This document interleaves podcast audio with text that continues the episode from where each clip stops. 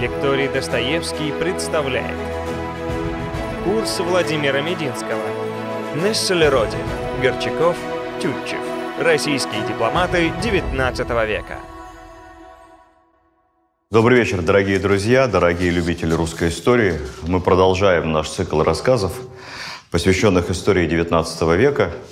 И сегодня люди, о существовании которых не все знают. О каждом из них можно рассказывать долго, но поскольку они объединены местом работы, или, как тогда говорили, местом службы, то и рассказ о них сделаем объединенным. Сравнить, кто чем интересен. А интересны они все – Двое из них – карьерные дипломаты, добившиеся высших успехов в карьере. Один э, тоже карьерный дипломат, но вот как раз его-то у нас почти все знают, ну, по крайней мере, имя тем, кто учился в школе, известно.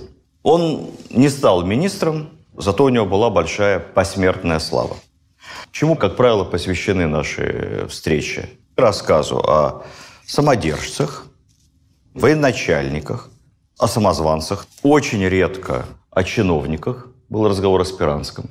Я акцентировал внимание на том, что это несправедливо, потому что для простых людей, которые жили за стенами красивого зала, Спиранский и его работа была гораздо важнее, гораздо полезнее, чем многих полководцев и прочих известных людей. К сожалению, пока нам не удалось ни разу поговорить о том, кто, наверное, самый важный для любого из здесь собравшихся. Мы пока еще не говорили об учителях, мы не говорили о врачах. Может, когда-нибудь дойдет очередь. Мы сегодня поговорим о врачах международного масштаба. О тех, кто пытается как-то в силу своей профессии заврачевать раны, нанесенные самодержцами и полководцами, как-то все это сшить, успокоить и вылечить. Это не хирурги, хирурги как раз военные, а это терапевты, это дипломаты. Они пытаются мирными средствами решить те задачи, которые или не смогли решить хирурги, или нарешали их таким образом, что лучше бы за дело не брались. Поэтому дипломат – мирная профессия. Это профессия, которая сохраняет жизни. Дипломатами обычно все недовольны. Почему? Потому что в 99,99% случаев дипломатические переговоры не завершаются чьей-то сокрушительной победой. Они завершаются компромиссом, какой-то договоренностью между этой позицией и этой. А компромиссом всегда недовольны обе стороны. Поэтому если результатом переговоров обе стороны недовольны, значит, это хороший результат. А если только одна сторона недовольна, а вторая очень довольна, вот тут что-то не то. Такой мир долго не продлится. Вначале я расскажу чуть-чуть о русской дипломатической службе, поскольку профессия дипломата не менее древняя, чем другие профессии, претендующие на название древнейшей. Люди ссорились всегда, а потом мирились. Посылали друг другу посольства, послов. Те посольства не были дипломатами в современном смысле этого слова. То есть сегодня он военачальник, или какой-то придворный, ну, его назначают дипломатом. Езжай, договаривайся. Он как может договаривается. То есть это не было дипломатической службой. Это было специальной миссией. Как таковые посольства постоянные, в современном смысле этого слова, стали появляться в Европе и примкнувшим к ним США в XVIII веке. В России посольский приказ был создан Иваном Грозным. Первая специализированная дипломатическая служба. Был такой подьячий Иван Висковатый, впоследствии думный диак, впоследствии репрессированный, понятное дело. Он был первым главой, можно сказать, внешнеполитического ведомства в понимании Ивана Грозного. При Петре Первом появилась коллегия иностранных дел, но это тоже не совсем МИД. А вот уже в результате министерской реформы появился Министерство иностранных дел – Хотя еще несколько лет коллегия иностранных дел тоже сохранялась. То есть было две параллельных структуры. Коллегия как бы была внутри МИДа. Но смысл был в том, что надо сохранять преемственность, дипломатия – дело серьезное, к этому надо долго учиться. Поэтому не надо всех увольнять из этой коллегии. Пусть работают вместе. Потом через какое-то время они были объединены. По поводу преемственности дипломатической службы, я, поскольку сам заканчивал Московский институт международных отношений, я помню, на практику мы пошли в МИД. Там такие телефонные справочники, МИД СССР, толстенькие, красненькие. Открываешь его на букву Г. Громыка. Три страницы. дипломатов с фамилией Громыко. Понятно, что все из одного села или деревни из Беларуси. Ну, так, деревня большая. Кто были первыми министрами? Воронцов. Не наш герой, но из предыдущих лекций, а его дядя. Был известный министр Черторийский, Адам, друг Александра I. Поляк по национальности, и потом ушел в оппозицию к нам и даже эмигрировал, в конце концов. Был такой со всеми забытый генерал Будберг, известный тем, что он, будучи министром иностранных дел, отказался подписывать мирный договор. Речь о Тильзитском мирном договоре. Генерал был принципиальный дипломат. Он сказал, что этот позорный хасаюрт я подписывать не буду. И подал в отставку. Были такие люди. Он года два пробыл министром всего.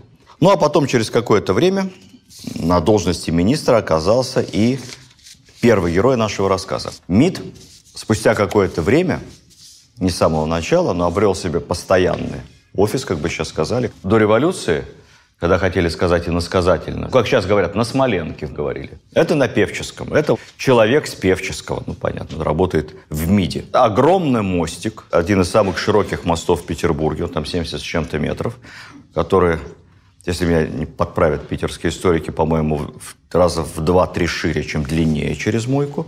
Мостик Певческий ведет от капеллы в сторону Дворцовой площади. Почему он певческий? Потому что певческая капелла прямо упирается в Министерство иностранных дел. Вот там, где сейчас так называемое здание главного штаба, где находится часть Эрмитажа, левое крыло отреставрировано перед Эрмитажем, а правое крыло по-прежнему занимают э, военные.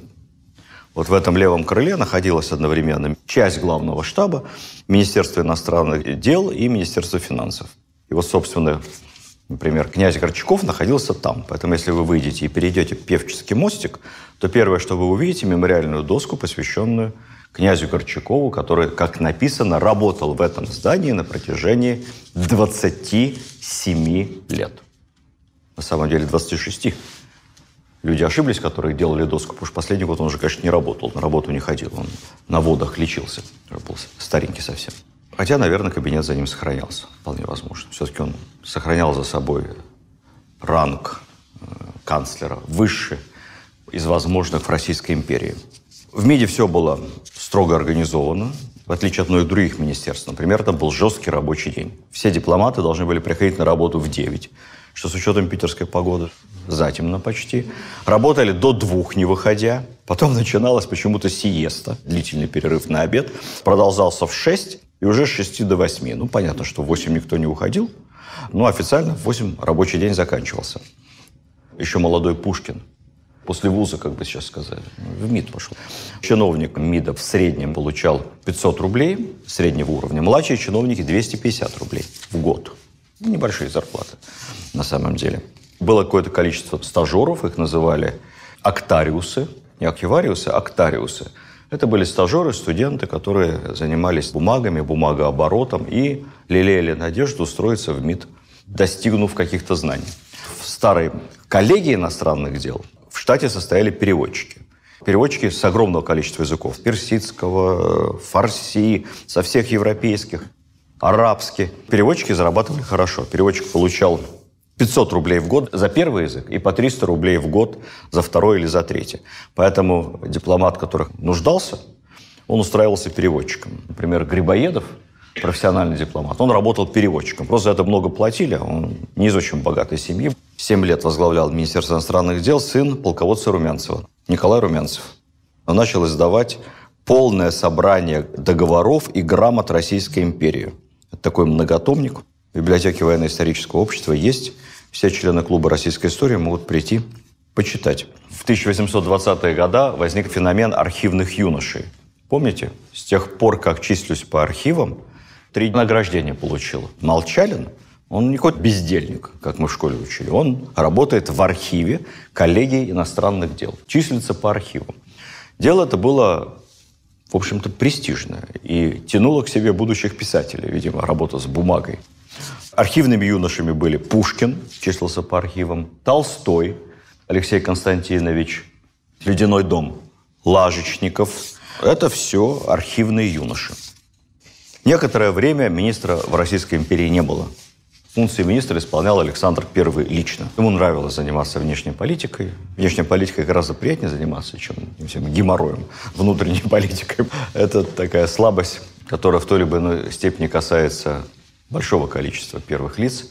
Все-таки все хотят заниматься внешней политикой, ездить, тебя встречают, уважают. Это очень интересно. А внутренняя политика – не проблемы вечно. Ну и в конце концов, формальная, общеевропейская понимание дипломатии в современном смысле этого слова и дипломатических правил, а именно полная неприкосновенность дипломатических служащих. Далее, неприкосновенность их личного имущества. Неприкосновенность экстерриториального здания. Мы знаем, да, что посольство не считается территорией государства, на котором находится. На нем не действуют законы государства, где оно расположено. Вне зависимости от того, является это посольство в собственности, в аренде или в бесплатном пользовании – все равно, как только ты переступил порог посольства, либо забор, все. Тогда же, в 815 году, добавилось разграничение, кто посол, кто посланник, кто временно поверенный в делах. Все это было запротоколировано международными актами, подписано на Венском конгрессе. Путаница прекратилась. Но я не буду рассказывать, в чем разница юридическая. Кому интересно, залезьте, посмотрите. Это разные категории дипломатов. Начиная с той поры, практически во всех странах министр иностранных дел становится вторым человеком в государстве после ну, либо монарха, либо главы правительства. И в России тоже, может быть, не во влиянии, но точно в ранге, в чине, второй человек после императора. Поэтому в табеле о рангах должность канцлера, она была и раньше, которая с того момента присуждается только министру иностранных дел. Ну, кстати сказать, сейчас до сих пор есть одна страна, где министр иностранных дел, тоже как в Российской империи, называется по-особому. Кто-нибудь подскажет, в какой? Известная страна. Это подчеркивает его совершенно особый статус в правительстве.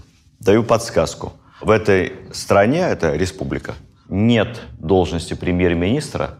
Обязанности премьер-министра исполняет президент избранный. Да, США. В США министр иностранных дел называется государственным секретарем, state secretary. Все остальные министры просто секретари по обороне ну и так далее. А он государственный секретарь. Это традиция, которой более 200 лет.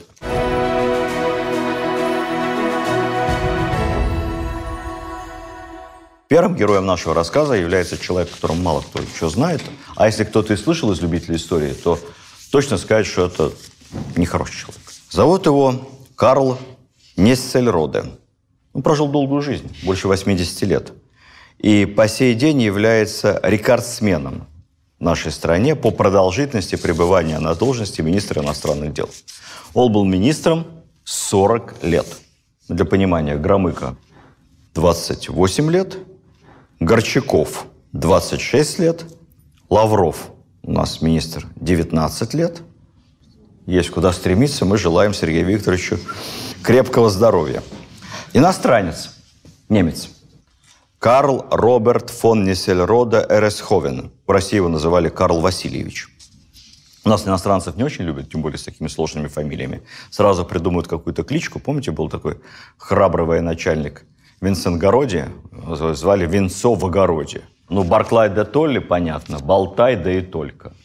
Нессельрода Кисель вроде. Почему, потом скажем. Это не случайно было.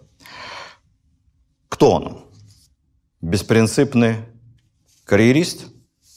Или, о чем масса литературы, иностранный агент, платный шпион Англии, Австрии или хитроумный комбинатор, который действовал так сложно и запутанно в интересах империи, такие кружева плел, что мы до сих пор не можем до конца в этом разобраться.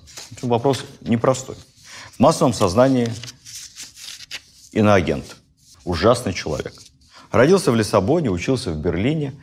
Отец его, немец, перешел на службу по приглашению Екатерины и стал послом Российской империи в ряде стран. То есть он из посольской семьи. Но здесь, в России, попытались молодого Карла определить на военную службу, как положено. Сначала мичманом младшим офицером на флот. Карьера не задалась, обнаружилась у него морская болезнь. Он просто не мог находиться на борту вообще. Из Мичманов его переписали по блату в лейб-гвардию конный полк. Ничего не получилось, над ним жутко смеялись, потому что он маленького роста, а там лейб-гвардейцы все метр девяносто. Портил вид строя. Павел I, помню, был человек оригинальный, то есть он мог, например, уволить кого-то из гвардии, отправил одного офицера в отставку с формулировкой, в кавычках, «за наводящий уныние вид». Но вот Несельроде повезло, поскольку Павел хорошо знал его отца, относился, видимо, с уважением. То есть сострадание к юноше. Он забрал его из конной гвардии к себе флигель-адъютантом. Он назначил адъютантом по морскому делу, в котором вообще ничего не понимал. Флигель-адъютантом при Павле был. И вот когда Павел умер, с каким-то поручением дипломатическим первый раз поехал в Европу, и ему понравилось. Зачем это ужасный флот? Эти гвардейцы грубые, эти риски. Тут Европа, балы, красавицы, посольство. Там он познакомился еще с одним молодым человеком, который станет одним из самых известных в мировой истории дипломатов, будущий министр иностранных дел Австрийской империи Меттерних. И они подружились. Оба немцы, оба примерно одного возраста. Ну, Меттерних, может быть, постарше. Нестерода относился к нему как к старшему товарищу. Во многом они похожи. Карьеристы оба. Весьма и весьма беспринципные. Но Меттерних отличался еще и тем, что он был страшнейшим ловеласом. Число возлюбленных Меттерниха по всей Европе ну, просто не поддавалось исчислению. Причем он там не опускался до каких-то э, девушек пониженной социальной ответственности. Нет, только герцогини, дворянки, княгини. А Несельрода как раз однолюб. Женился. В 812 году, когда началась война, был помощником по внешнеполитическим вопросам при императоре Александре. Александр ему доверял, активно занимался дипломатической работы. Так получилось, что какое-то время в министерстве не было вообще министров, какое-то время было два министра одновременно. Примерно в одинаковых должностях, они так назывались, сложно. Статс-секретари, управляющие министерством, но единоначалия не было. И вот Несельрода стал одним из этих двух исполняющих обязанности министра и удачно женился. Типично был, простите мой французский, марьяж де резон, по-моему, у них называется, брак по расчету.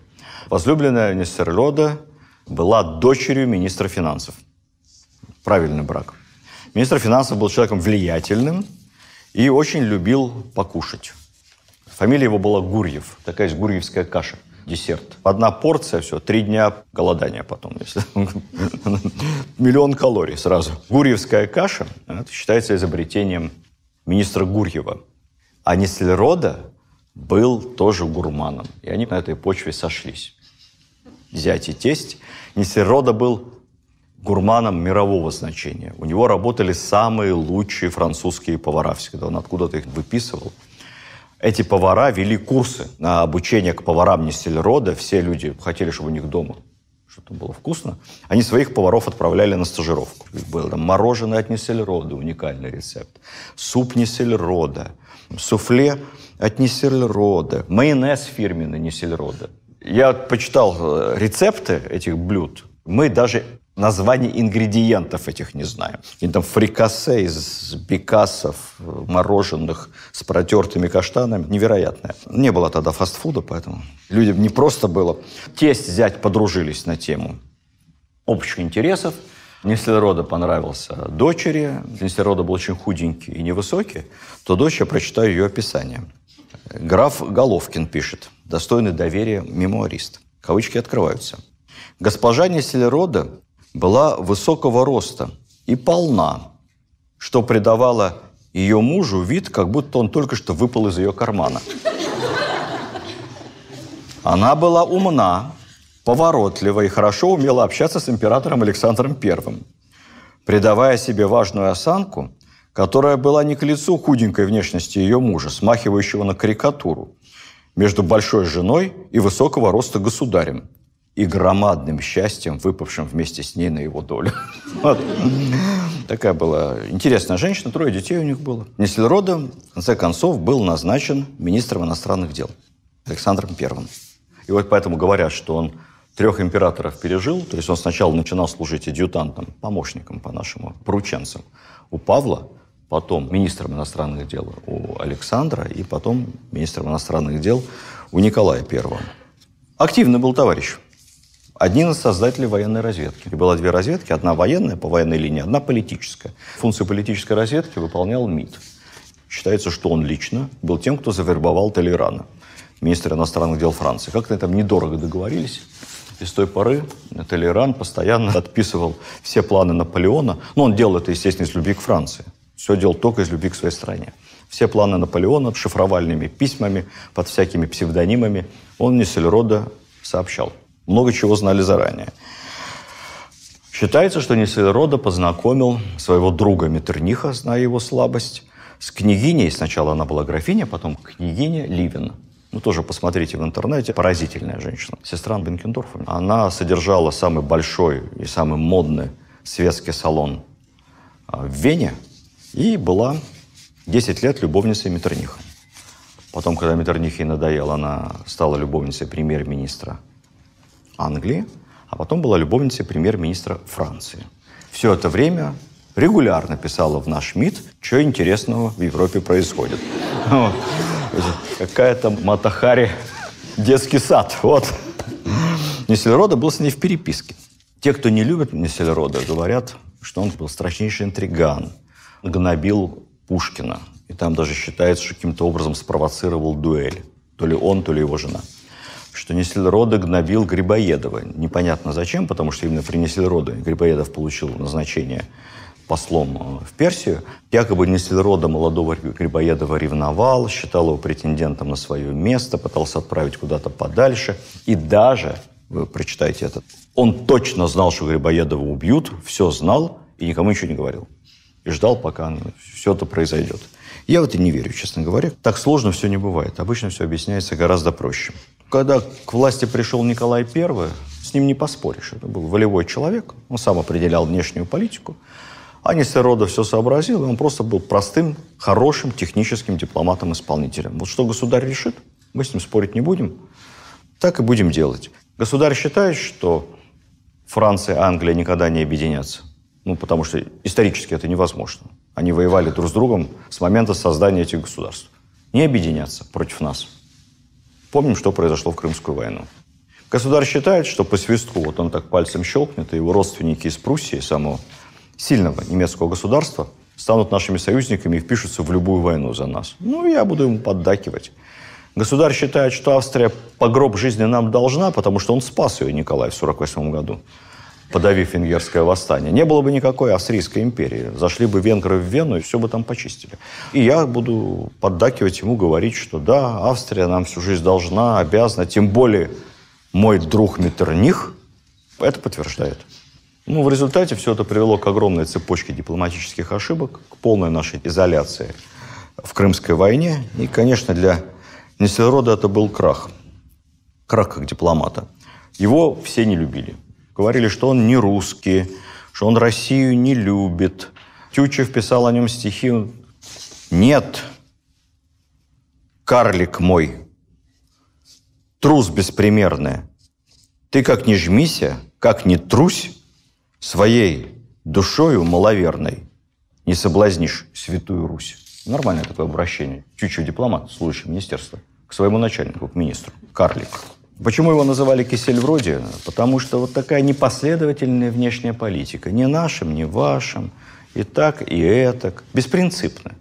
Слишком гибкий, как кисель. Ну, а потом все знали, что он еще гурман, про это ходили легенды. Двойная игра слов. Ну, не человек, а кисель такой.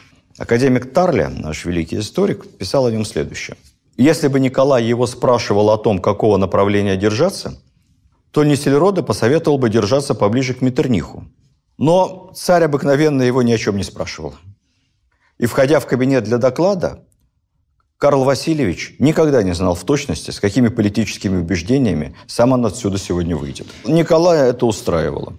Кто-то из современников считал его действительно толковым, профессиональным, умным, дельным человеком. Но в большинстве своем, увы, увы, увы. И при жизни, и особенно после смерти, репутация у Несельрода в нашей истории самая печальная. Казалось бы, всего человек добился. 40 лет министр. Тоже канцлер Российской империи. Умирал, отправленный в отставку Александром II, естественно, за провал по итогам Крымской войны. На самом деле мы только местами можем вспомнить историю с вербовкой Толерана, с этой княгиней Ливен. А так мы мало чего знаем. Он не афишировал свои интриги. И, может быть, и много у него было успехов за эти 40 лет. а не только стремление во всем соглашаться с императором. Николай тоже не идиот. Держался человек, который просто во всем с ним соглашается. Мы знаем мало, и получается, что память о нем осталась не самая лучшая. Ну, я всегда говорю, не судите, да не судимы будете.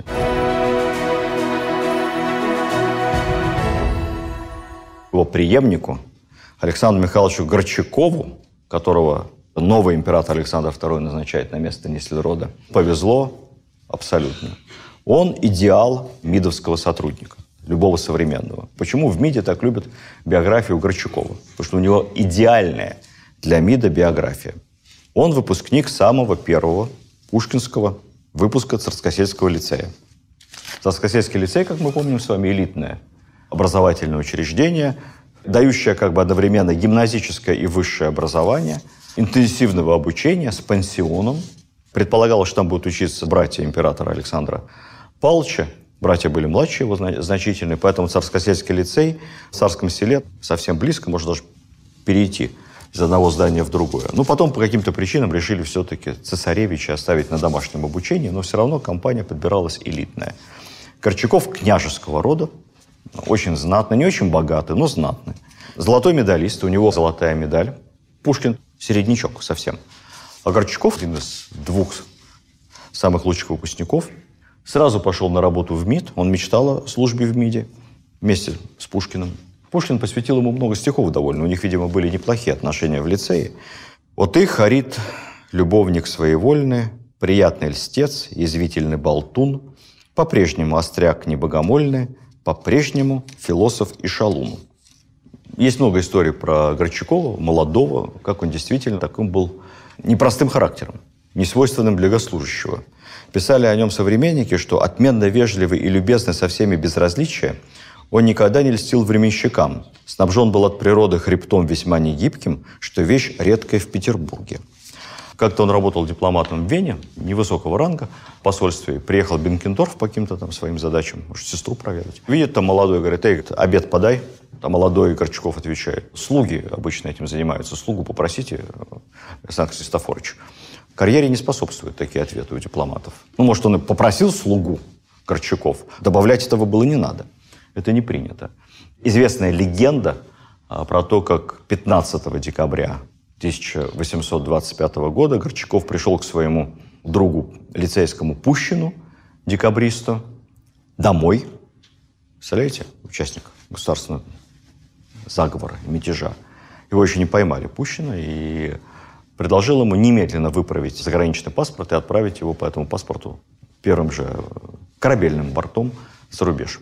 Пущин отказался, сказав, что это нечестно по отношению к его товарищам, которых точно всех сейчас повяжет и отправят куда-нибудь на каторгу. Как оно и случилось. Согласитесь, сотрудника МИДа это неожиданный поступок. В Лондоне, когда сначала Горчакова отправили работать в посольство, он сразу поругался с послом – потому что как-то его спросили прилюдно, ну как тебе в посольстве работается? Ну как? Он был очень старый и вот совсем дряхлый. Причков типа пошутил, ну как работается, когда ты вынужден сопровождать труп все время? Ну, труп был весьма живуч, поэтому Горчакова он тут же куда-то сплавил в другое посольство с понижением. Якобы плюс ко всему этому его еще и не любил Нессельрода. Почему не любил? Потому что Нессельрода благоволил Австрии, дружил с Меттернихом, а Горчаков из одного посольства в другое переводили, оказался в Вене, он не демонстрировал того, что Австрия – это лучшие друзья России, лучшие союзники. И Неслерода якобы за это его не любил, всячески его задвигал. Ну, про Неслерода все рассказывали гадости. И поскольку это мы знаем из воспоминаний самого Горчакова, потом, проверить это невозможно. Не исключено, что Неслерода просто не обращал на него ни малейшего внимания. В личном деле Горчакова в третьем отделении была такая любопытная характеристика – дописанная рукой самого Бенкендорфа. Вот в это я верю, потому что стилистика с той поры, последние 150 лет, не меняется. У всех последователей третьего отделения. Записано было следующее. Не без способностей, но не любит Россию. Ну все. А как то Вот родину не любит. Ну, докажи обратное. Кончилось все это дело тем, что у него был конфликт в итоге э, с начальством, когда он служил в Вене. Он демонстративно ушел в отставку две версии. В официальной биографии пишется, что ушел в отставку, потому что его возмущала проавстрийская ориентация нашей внешней политики. А в неофициальной биографии написано, что он собирался жениться, ну, возлюбленная. Э, женщина его постарше ним на несколько лет. Ну, красивая очень. Из рода Мусин-Пушкиных, урожденная Урусова. Она была вдова. У нее было пять детей. Представьте себе. Пять детей. Вот он женился на вдове с пятью детьми, и еще у них было двое детей уже общих. А так как его начальство этот брак не одобряло, то он демонстративно сказал, ну, ну и ладно, и уволился из МИДа, точнее говоря, перешел в кадровый резерв, как Пушкин. Чистился по спискам, но не получал зарплату и не занимал никакую должность. Долгое время пытался потом на службе в МИДе восстановиться. Восстановился, и его отправили посланником в одно из бесчисленных крошечных германских княжеств, Вюртембергское. Как складываются у нас все карьеры, вот тут ему повезло. Первый раз в жизни. То есть, представьте себе, к этому моменту Крачкову уже за 40. Его бездельник, однокашник, двоечник Пушкин, уже мировая звезда, его уже и убили. Другие однокашники много чего добились. А он до сих пор посланник при каком-то крошечном, всеми забытом, никто не может произнести, как называется, немецком княжестве. Карьера идет очень медленно. Кстати, поэтому все мидовцы так любят Горчакова, потому что это образец того, что надо выжидать, не торопиться, много работать, и тогда успех обязательно у тебя будет. Не торопись. Примаков когда стал министром иностранных дел? В очень почтенном возрасте. В таком же почтенном возрасте добьется успеха и Горчаков. А к этому моменту ему за 40, в богом забытом княжестве, тут происходит семейный скандал европейского масштаба Николая I. Есть любимая дочь, красавица, Ольга Николаевна. И он очень хочет выдать ее замуж за наследника австрийского престола. У него такая прямо мания, что он же сам женат на прусской принцессе. Король Пруссии – это его тесть. А вот если он еще и породнится через дочь с Австрией, то все, круг замкнулся, все наши. В Европе будет порядок, покой, все родственники, по крайней мере, все, кто говорит по-немецки. И у него ничего не получается. В последнюю секунду какой-то повод нашелся. Николай оскорблен, девушка в рыданиях, меня никто не любит, от меня отказались, я никому не нужна, чтобы выдать замуж. Поручают организовать эти все переговоры, ну кому? Послу. Горчаков все организует, дело несложное, для герцога это просто счастье привалило, породниться с императором, жандармом Европы. Горчакова впервые заметили, плюс туда ездят в гости к сестре или как-то там проведать по семейным делам. Сын императора Александр. Александр у нас кто будет через несколько лет? Не пройдет и лет 10 будущий император. И он знакомится с послом Горчаковым, они, видимо, нравятся друг другу. После этого следует перевод Горчакова на резкое повышение, одна из ключевых должностей послом в Вене. Начинается Крымская война, и это очень важная должность. Конечно, Горчаков не смог уговорить Австрию вступить в войну, это было выше его сил. Но Австрия не вступила в войну против России, хотя грозилась уже в конце. Соответственно, активная переписка, всем интересно, что происходит в Вене – Император постоянно на связи с Веной. Горчаков очень востребован, ключевая должность. Ну а потом, после гибели Николая I, Александр II меняет почти всю команду отцовскую. И вместо Нессельрода, который уже состарился на своей должности, вот, говорит, очень толковый посол. Я его давно знаю. Горчаков. И назначает Горчакова. Если Нессельроде дружил с главным австрийцем XIX века, Меттернихом, то у Горчакова был другой товарищ. Главный немец, главный пруссак XIX века, будущий канцлер железный Бисмарк. Они познакомились, будучи молодыми дипломатами в германских княжествах. Познакомились, подружились. Но это была дружба соперничества. Масса общих интересов. Бисмарк несколько лет будет в Петербурге послом Пруссии в России. В тот момент он очень уважительно относился к России. Мы любим это цитировать в интернете. Вбейте «Отто Бисмарк о России». И там бесчисленное число комплементарных фраз «никогда нельзя с русскими воевать», «Германия и Россия – естественные союзники». Три четверти этих фраз Бисмарк никогда не говорил, это все придумано потом. Но в целом он к России относился с большим уважением, потому что Россия была для Пруссии естественным союзником. Во-первых, родственники императора, а во-вторых, Пруссия что хотела? Объединить все немецкие народы. Объединить все немецкие народы надо, имея за плечами мощь. Мощь – это Россия которая будет как-то сдерживать конкурента. А конкурент кто за объединение германских государств. И к тому моменту было около 40 в середине 19 века. 40, представьте себе. В одном из них вот таком был Горчаков послом. Конкурент Австрии, Вена. Поэтому мы для Пруссии, естественно, благожелательный партнер. Если не Сельрода, всю жизнь прожив в России, проработав министром, так и не научился хорошо говорить по-русски, то Бисмарк, даром, что немецкий посол, очень был способный к языкам, брал частные уроки, выучил русский язык, особенно разговорные, словечки знал русские разные. Потом говорил, что самое любимое слово у него русское. Знаете какое? Ничего. Он потом писал, с ним случилась такая история, его позвали на императорскую охоту под Петербург, он там где-то заблудился, зима, холодно, сугробы, заехал в какую-то деревню, говорит, а как вот туда проехать, кто мне покажет? Какой-то крестьянин взялся его подвести. Точно знаешь, куда ехать? Ничего, барин. Точно доедем? Ничего, барин, ничего. Только мне надо быстро. Быстро смоешь? Ничего, доедем. Да. Они как погнали. Пни, колоды, езда на снегокате по целине. Как погнали, он кричит, стой, нельзя так быстро, перевернемся. Ничего, барин, ничего. Перевернулись, Бисмарк в сугробе, весь ушибленный, лицо расцарапанное, он в бешенстве. Выскакивает, хватает какой-то пруд железный у него был. И с этим прутом на этого крестьянина в тулупе. А крестьянин вместо того, чтобы убегать, хватает говорит, своими огромными заскорузлыми ручищами снег и начинает кровь с лица Бисмарка вытирать. И говорит, Ничего, барин, ничего, ничего. Ну, говорит, у меня вся злость и прошла. Говорит. Потом Бисмарк вернулся в Петербург. Из этого прута выковали ему кольцо железное, на котором было написано по периметру «Ничего». Это был его такой девиз. Он часто по-русски приговаривал «Ничего, ничего». Это вообще правильный подход. Философия, дзен. Ничего, обойдется.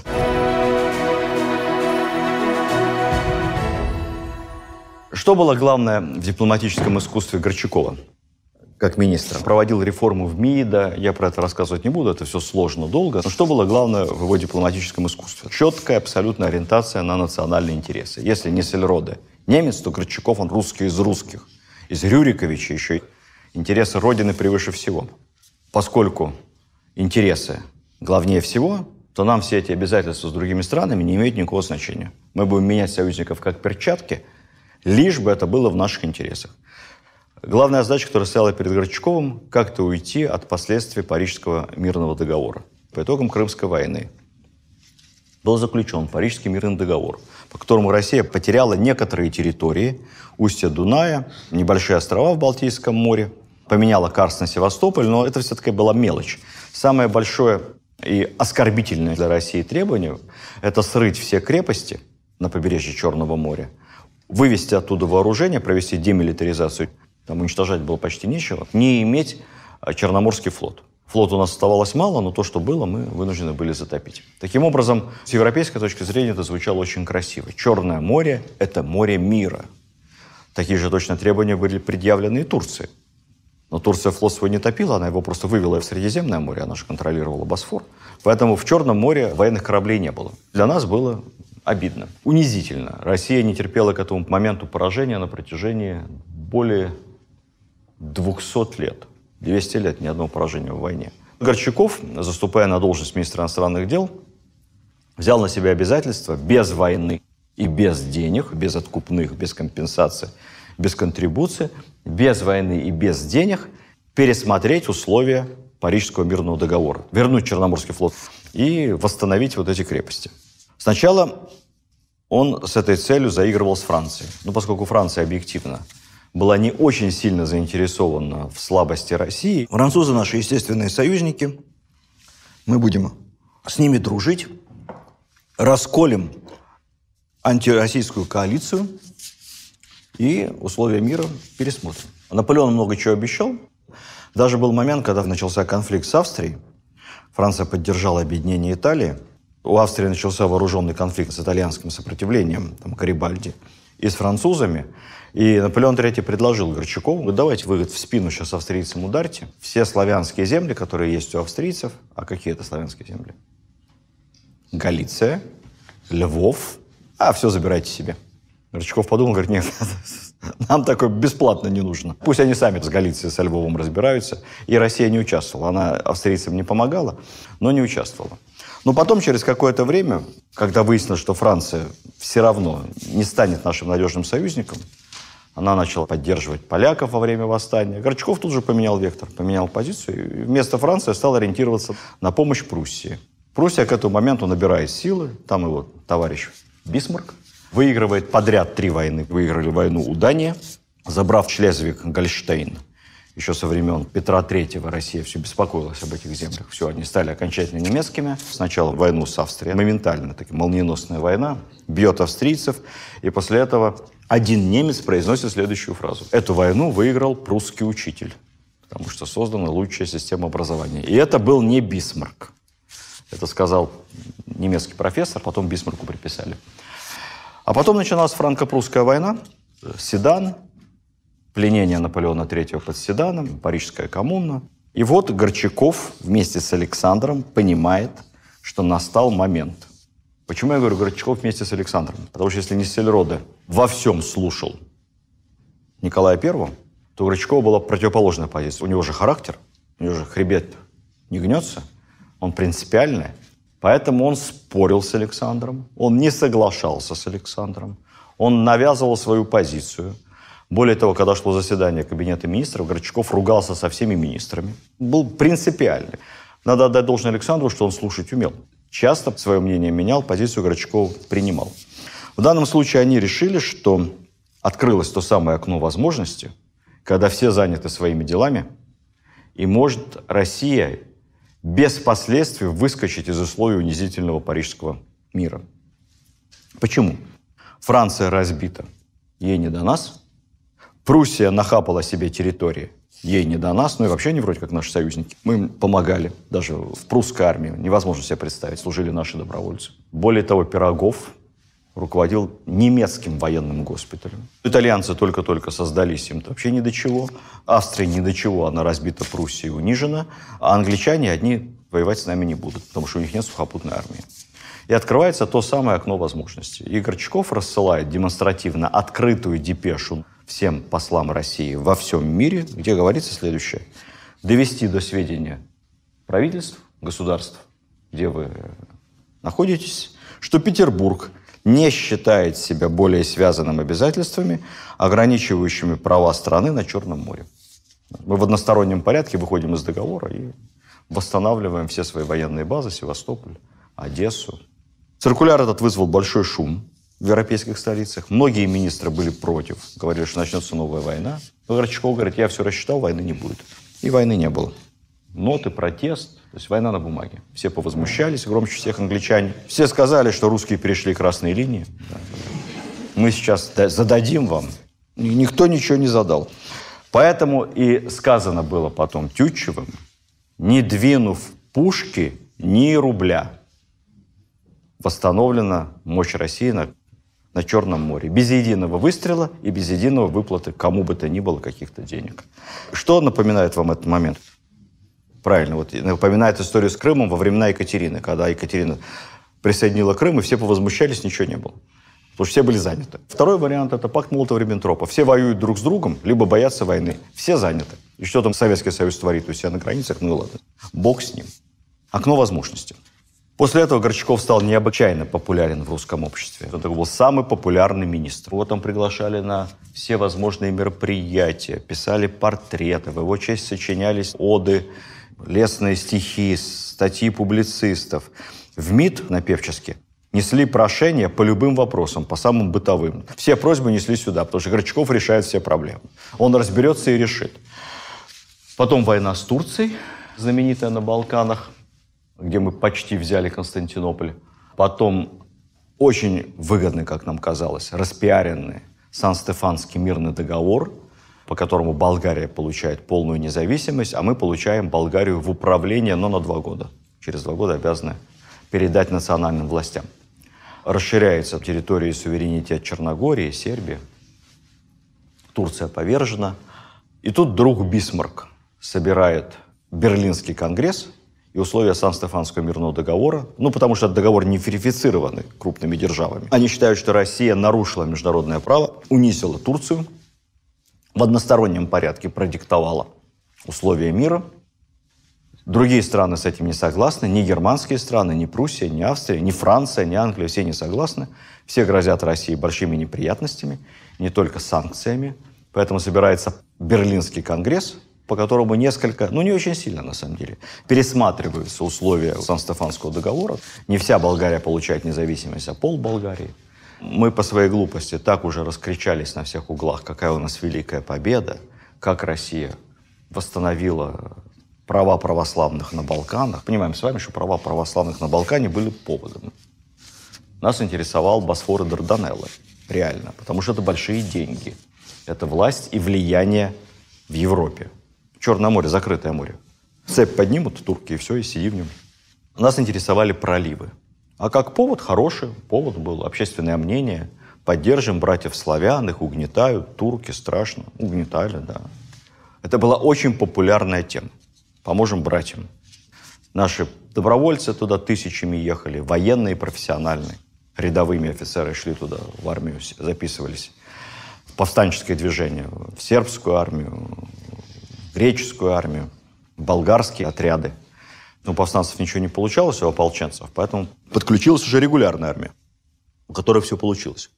Берлинский конгресс ставит Горчакову в вину, что он плохо его провел. Ну, общественное мнение. Царь все понимает. Рождается какая-то немыслимая история, которая сейчас есть везде. Про то, как Горчаков, старик от старости и слабоумия, перепутал бумаги и показал немцам, то ли Бисмарку, то ли каким-то другим немцам, секретную карту, где были обозначены красные линии. Это были красные линии, на что соглашаться в крайнем случае. Там минус пол Болгарии. Ну, просто перепутал бумаги. В маразм впал уже. Поэтому они подсмотрели и сразу заняли эту позицию. Отсюда мы не отступаем. Хотя были готовы на большее. Не верю. Я думаю, что это, скорее всего, исторический анекдот. Надо было кого-то сделать козлом отпущения. Вот Горчакова и сделали. Горчаков был с самого начала против войны с Турцией и против экспансии на Балканы. Он говорил, что мы ввяжемся в войну не с Турцией, а со всем НАТО. Впишутся за них все, как только сообразят. Турок мы разобьем, потом начнутся большие проблемы. А генералы, хорошие генералы, министр Милютин, прогрессивный, и вот генералитет говорили, все будет нормально. Они разругались в усмерть, когда наши войска стояли на расстоянии выстрела от Святой Софии. Константинополя. Рассматривали Святую Софию в подзорную трубу. И был дан приказ остановиться и дальше не идти.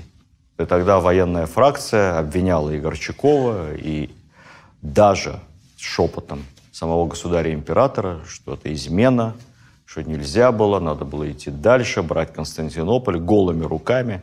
И Горчаков, и император прекрасно понимали, что мы в Константинополь-то мы возьмем голыми руками, и сразу там появится британский флот – там сразу появится французский флот. Нам удар в спину нанесет Австрия. Пруссия ничем нас не поддержит. И мы получим с вами вторую Крымскую войну, только большего масштаба. А у нас, хотя и прошла армейская реформа, но мы еще по-прежнему были не уверены в своих силах и воевать со всей Европой были не готовы. Вот всем этим перипетиям посвящена замечательная книга Валентина Бикуля. Кто не читал, я рекомендую. «Битва железных канцлеров» называется. Вот вся интрига противостояния многолетнего – Горчакова и Бисмарка, двух канцлеров. Ну, несколько слов по поводу личной жизни Горчакова. Как я вам сказал, он женился на Марии Мусиной Пушкиной. Ей было 37 лет к этому моменту. Пятерых детей вместе с женой взял в семью. У них родились два сына. Брак был счастливый, но, к сожалению, жена умерла. Горчаков некоторое время вдовствовал. Повторно он не женился. Но потом, уже в преклонных годах, уже Горчакову за 60, он влюбился. И влюбился в молодую девушку, дальнюю-дальнюю свою родственницу, которая была моложе его на 41 год. Любовь была просто невероятная. Он поселил ее у себя на служебной квартире в здании Министерства иностранных дел. Она принимала всех, но, как всегда бывает в таких случаях, Вскоре нашелся более достойный кавалер. Он был молодой, красивый, принц, член семьи Романовых. Пассия Горчакова связала свою жизнь с ним. Над Горчаковым долго все смеялись. «Старик, что ты себе в голову взял? На, на что ты надеялся?» Он был очень расстроен, очень горевал по этому поводу. Умер он после отставки. В отставку его отправил уже Александр III. 1883 году. Похоронен здесь, на Стрельне, в Петербурге, вместе с сыном. Сын у него тоже дипломат, посол. Могила эта сохранилась. Девушка, которая кинула Горчакова, стала одним из прототипов Елены Безуховой в романе Толстого «Война и мир». По крайней мере, так считают литературоведы. Я не буду строить из Горчакова икону, хотя официальная позиция историков внешней политики России – это лучший в истории России министр иностранных дел, безупречный, никогда не ошибавшийся, замечательный. Поэтому у МИДа есть свой фонд, называется фонд Горчакова. Бюст Горчакова не только в Петербурге, но и во дворике МГИМО. Мемориальная доска здесь, мемориальная доска на Дипакадемии. Улица Горчакова в Москве, станция метро Горчакова в Москве. Абсолютный идеал министра не был святым-то совсем. Были куча своих слабостей. Он страшно тщеславный, просто невероятно. Во-первых, у него были все ордена, он очень любил награды. Все гражданские ордена Российской империи он и был награжден. Он собрал все чины, достигнув чина канцлера. Он последний канцлер в нашей истории. Больше уже никому до революции 40 лет этот э, высший титул не присуждали. Он и так князь, но он еще получил право именоваться с наследниками «Ваша светлость», «Светлейший князь». Довольно обеспечен был, было хорошее очень содержание, 40 тысяч рублей в год. Плюс премии, плюс пожалования от императора. Обеспеченный человек. Но при этом прижимистый. Когда умер Пушкин, все попрекали Горчаковым, что он сделал один из самых маленьких взносов на памятник Пушкину. Ну, не знаю по каким причинам. Может, тоже придумали. Фигурирует даже цифра этого маленького взноса мог бы дать хотя бы тысячу рублей. Есть история, когда он здесь э, жил, в храме поблизости проходила служба, и мощи святых перевозили. шла большая процессия, и митрополит приказал идти медленно, а около окна Горчакова они остановились, еще провели службу, а потом пошли дальше. Один из присутствовавших Острословов тут же сказал, это попало во все воспоминания. Александр Михайлович, ну, обычно Люди к мощам прикладываются, а тут мощи к вам приложились сами, говорит. Надо вот чистолюбием все потешались. Был страстный коллекционер, собрал невероятную коллекцию картин, очень качественную. Эти картины потом были национализированы все после революции. И сейчас в основной коллекции Эрмитажа и Пушкинского музея. Качество, понимаете, висят в основной экспозиции. И у него самая большая в мире коллекция печати сургучных. И не знаю, где, кстати, она, надо поискать. Но на момент его жизни это была самая большая по весу и по количеству э, коллекция сургучных печатей. Вот такая у него была. Любопытная страсть. Были ли ошибки у Горчакова? Были. К ним относиться можно по-разному. Давайте я перечислю, а вы сами для себя решите, были это ошибки или нет. Сан-Стефанский мирный договор и Берлинский, то, чем его попрекают официально, я считаю, что это ошибка не было. Он отжал все, что мог от этой войны. И то спасибо, как говорится.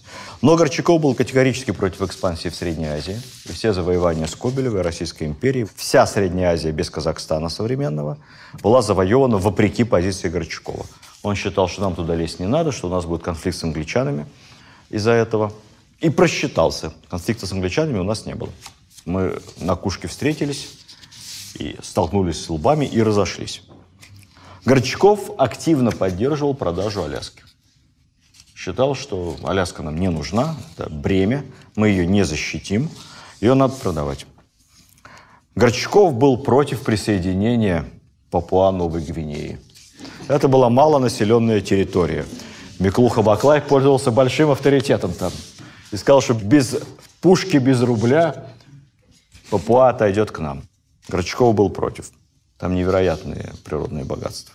Да и на карте посмотрите размер. Горчаков поддержал обмен территорией с Японией и всячески это продвигал. 1875 год. Мы тогда получили Сахалин целиком, он был в совместном управлении, но отдали японцам Курильские острова в обмен. С тех пор японцы от этого не отстанут никак. Но в конце концов он добился подписания союза трех императоров. Был подписан тройственный союз, так называемый Россия, Австрийская империя и Германия. Правда, очень долго он не продержался. Я вам рассказал все о Горчакове. Не святой, живой человек. Совершал ошибки. Как, впрочем, и Карл Нессельрода тоже совершал ошибки. Но очень достойны памяти нашей.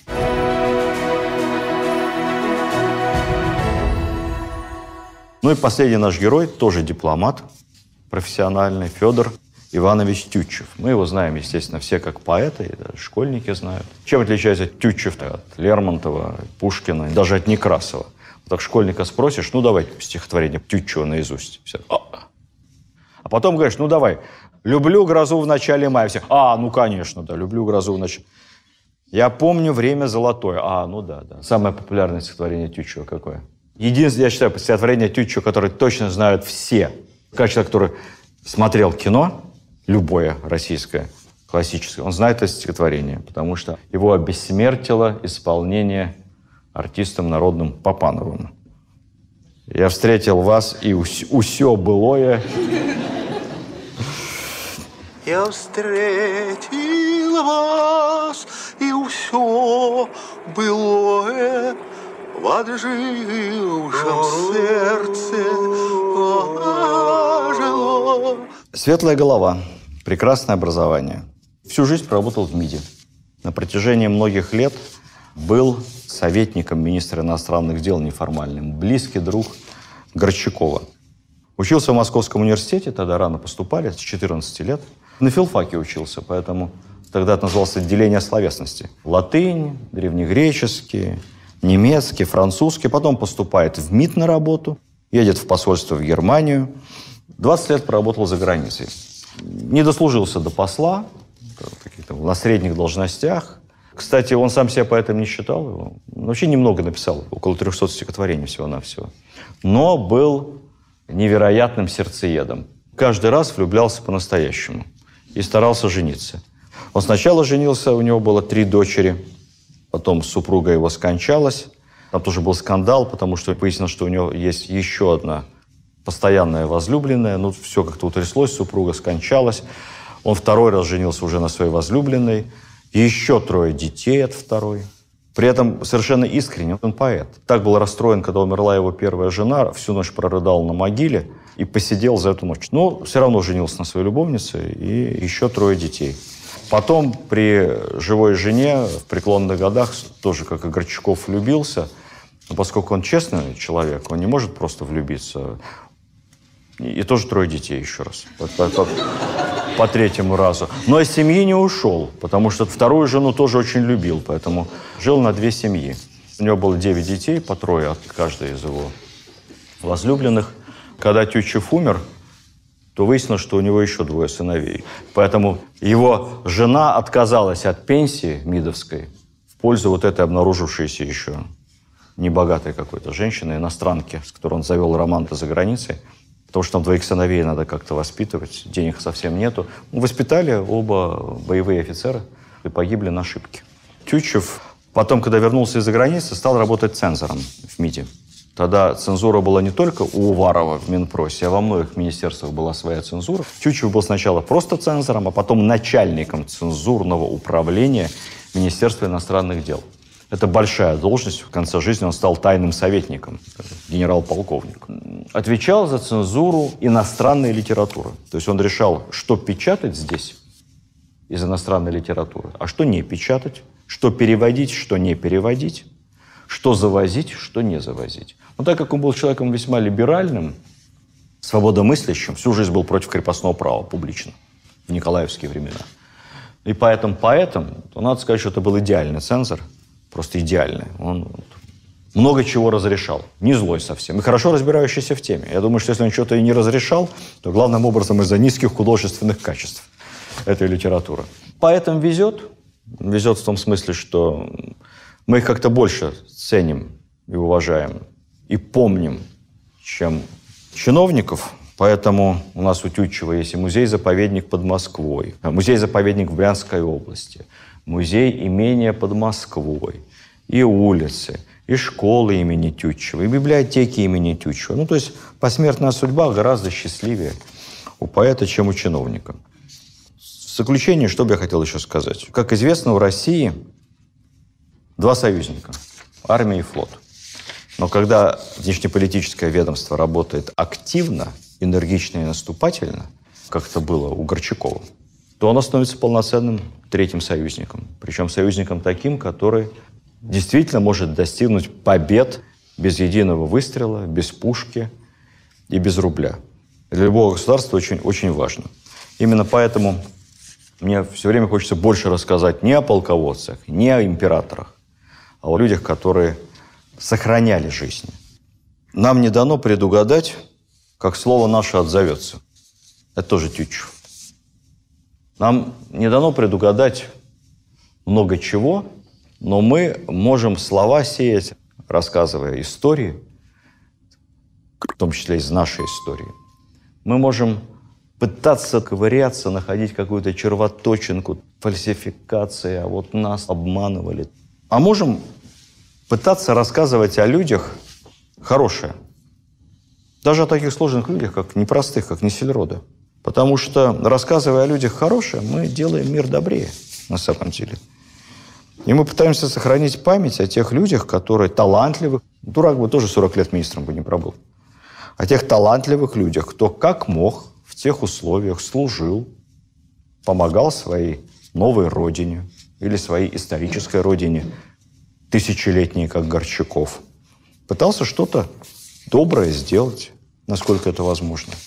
Мне кажется, что надо рассказывать истории так, пытаться, по-доброму. Это такой вот финал нашей истории. Но потом я подумал, решил сделать еще один финал, знаете, как в кино. После титров – Потому что я стал читать стихи Тютчева, читал, там, вспоминал, перечитывал. Как обычно говорят, не дай бог жить в эпоху перемен. Великая китайская мудрость. Но это китайцы, это у них такая мудрость. А наш, не самый глупый, русский дипломат Федор Иванович Тютчев говорил обратное. «Блажен, кто посетил сей мир в его минуты роковые». Тютчев жил в такие же переломные, роковые для России минуты. И сейчас очень часто задают вопрос. А видите, что происходит вокруг? Мировая перестройка всего. А как жить в этих условиях? В условиях перемен. Что делать дальше? Что будет с Россией? нам что делать? На вопрос, а как ко всему этому относиться, мы можем вспомнить другие стихи Тютчева. Умом Россию не понять, аршином общим не измерить, у ней особенная стать, в Россию можно только верить.